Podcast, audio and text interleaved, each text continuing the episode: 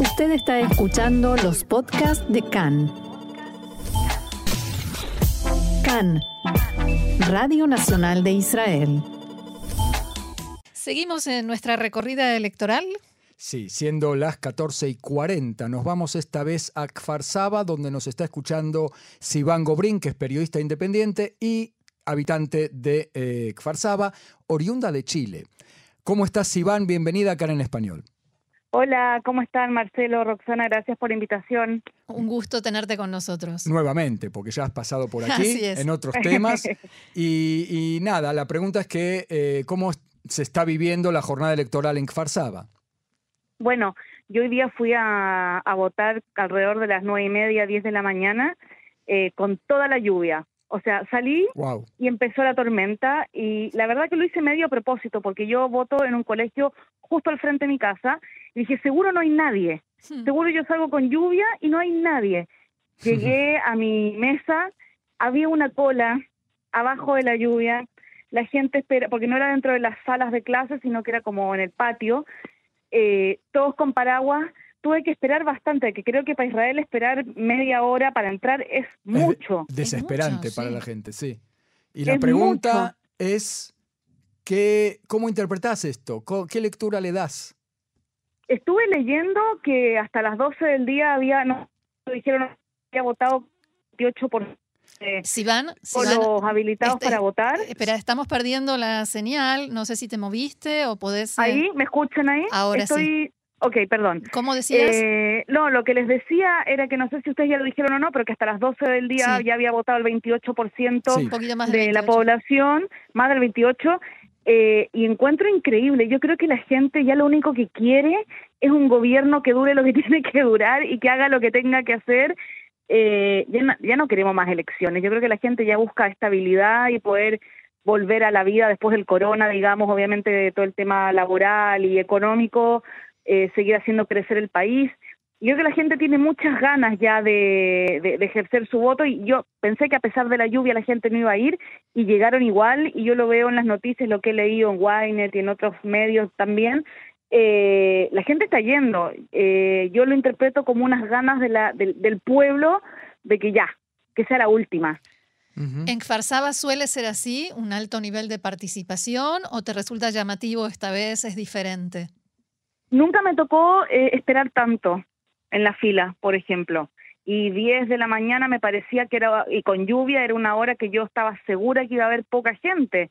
En general en Farsada la gente va a votar, pero siempre hay más, más gente como después de la tarde, eh, después del almuerzo. Y, mm. y ahora en la mañana me llamó especialmente la atención que, haya habido mucha gente. ¿Escuchaste algún diálogo en la cola? ¿Algún comentario? Eh, de lo, que habla la gente. Obvio, sí, no, obvio, ¿quién no? Chusmianos. Eh, les cuento la copucha, como se dice en chileno. Dale. Eh, no, la verdad que la gente, todos los que estaban ahí en la cola estaban muy sorprendidos de la cantidad de personas nadie se quejó de la lluvia, cosa que me, me impresionó, me, sorprendió. Ya que nadie se quejó es sorprendente. Claro, que nadie se quejó, punto. Sí. Es sorprendente. Eh, de hecho, la, la, chica que estaba ahí en la puerta de, de, de entrada a mi mesa eh, hubo gente que le trajo café, que le trajo burecas, para, porque la verdad que les, dieron, les dio mucha lástima que esté ahí en la lluvia. Ah. Pero en general lo que se comentaba era, bueno, espero que esto sea la última, o se hacían chistes el primero con el último en la fila, bueno, nos vemos el próximo año, eh, cosas así, sí. Pero, o sea, eh, la, sensación que me da es que había un ambiente festivo, como que algo puede llegar a estar cambiando, quizás. Yo creo que la gente es optimista. Eh, yo veo a la gente optimista. Esa es mi. hablando con amigos también. Eso te iba a preguntar, ¿qué eh, pasa con los latinoamericanos que en Farsaba hay muchos? en general, hablando con amigos, eh, vecinos, qué sé yo, la gente está optimista. yo creo que vamos a tener sorpresas en los números, pero la gente quiere, o sea, no es como hoy, no otra vez a votar, es como que ya, hagamos esto porque depende de nosotros que esto quede acá y que esto sea como corresponde. Y la gente se quiere informar también, los latinos en general está buscando información. He visto en grupos de WhatsApp y cosas así que la gente de verdad quiere entender las diferentes plataformas de los diferentes partidos y realmente votar a conciencia. Bien. Eh, Sivan, eh, a pesar de todo esto que decís, que pinta un panorama, digamos, interesante respecto de los latinoamericanos, no hay tantos candidatos ni tantos, en, proporción, eh, políticos de origen latinoamericano. Sí los hay, pero no tantos como podría haber. ¿Por qué te parece que sucede esto? Yo creo que hace falta un partido que, nos represente. Eh, creo que es algo que, podría hacerle muy bien a la comunidad latina en Israel.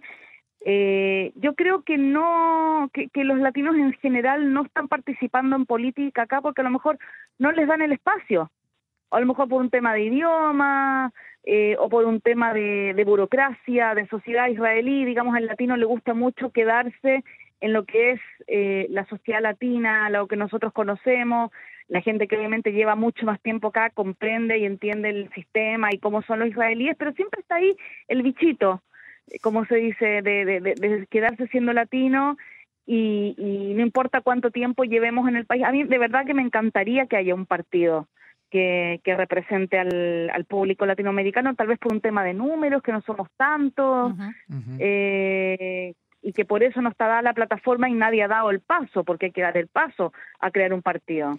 A mí me sigue llamando la atención esta afluencia de votantes a las urnas. La pregunta es, ¿la campaña electoral fue tan intensa en Kfar eh, como es hoy eh, las colas con la lluvia y la gente entusiasta por ir a votar? ¿O fue más bien dormida la cosa? No, sabéis que también me llamó la atención y, lo dije en otra entrevista. Yo creo que ya como son es la quinta vez se les acabó el presupuesto para los carteles. no, hablando en serio, eh, yo vi mucho menos eh, flyers, carteles. O sea, afuera del colegio donde yo voto, en general, en otras elecciones, siempre tenía la mesa de casi todos los partidos más grandes, con los jóvenes que te reparten el flyer, el, sticker, qué sé yo, y ahora casi no había. Y en general las últimas semanas me llamó la atención que había poca propaganda. Puede ser que porque las campañas electorales pasaron prácticamente enteras a las redes sociales.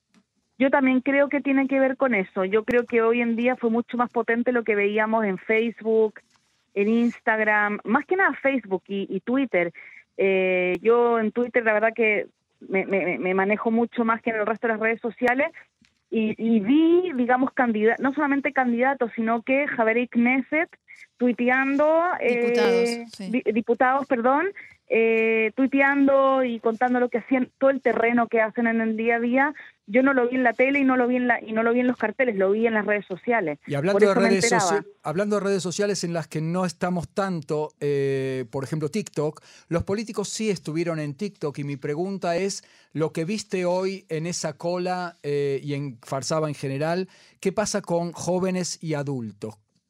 ¿Pudiste ver una proporción? ¿Sabes qué me llamó la atención? Por lo menos a la hora a la que fui yo, la mayoría eran gente adulta la que fue a votar. Capaz que después de almuerzo, típico que los jóvenes después de la siesta ahí se levantan y van a último minuto porque saben que tienen hasta las 10 de la noche para ir a votar eh, o son a lo mejor los que se están voluntarizando con los partidos, no sabemos. También.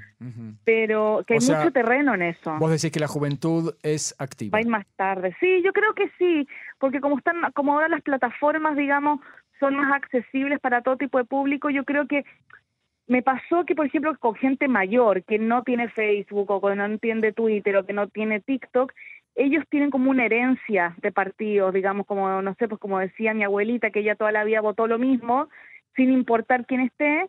Eso pasa yo creo que con esa generación, pero hoy en día los jóvenes tienen acceso a leer las plataformas, a leer las propuestas, a leer las campañas a través de, lo que consumen en redes sociales y, es más fácil informarse.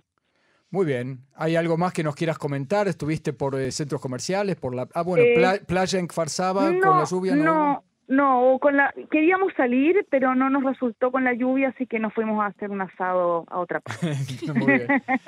pero después de votar. Obvio, lo primero que hice fue ir a votar. Y de paso ir a pasear, porque a veces es, es un día de paseo que de paso se vota. Parece que en Farsaba fue al niños, y llevé a los niños y me parece súper importante que los ah. niños vean cómo es el proceso. Y si me den un minuto para contarles una anécdota, claro. Eh, mi hija más chiquitita tiene cuatro, está en el GAN, en el jardín, y ayer eh, la profesora La Moral les hizo una actividad de elecciones, le hizo una cajita igualita como nosotros ah. donde metemos el sobrecito, pero ¿qué votaban? No votaban por primer ministro, votaban por la próxima actividad que querían hacer. Mm. Entonces eh, habían papelitos y los niños fueron y votaron y les explicaron y me pareció espectacular. Muy bueno. crear conciencia desde tan eh, pequeñitos, ¿no? Sí, y ella y ella justo ya sabía lo que iba hoy conmigo cuando la llevé, reconoció la cajita. A ver, después no se va a acordar, pero por lo menos, digamos, eh, a lo mejor le va a quedar algún recuerdo, pero yo creo que la educación cívica es algo súper importante. Así es. Muy bien, muy bien. Sivan Gobrín, periodista independiente, nos está contando el paso a paso, el minuto a minuto desde allá, desde, eh, desde Te quiero agradecer muchísimo y bueno, espero que podamos hablar después de las elecciones ya con, con datos y, sin restricciones de qué podemos hablar y de qué no. Te agradezco muchísimo este nuevo paso por CAN en español. ¿eh? Gracias, a ustedes. Que estén bien. Chao, chao, shalom.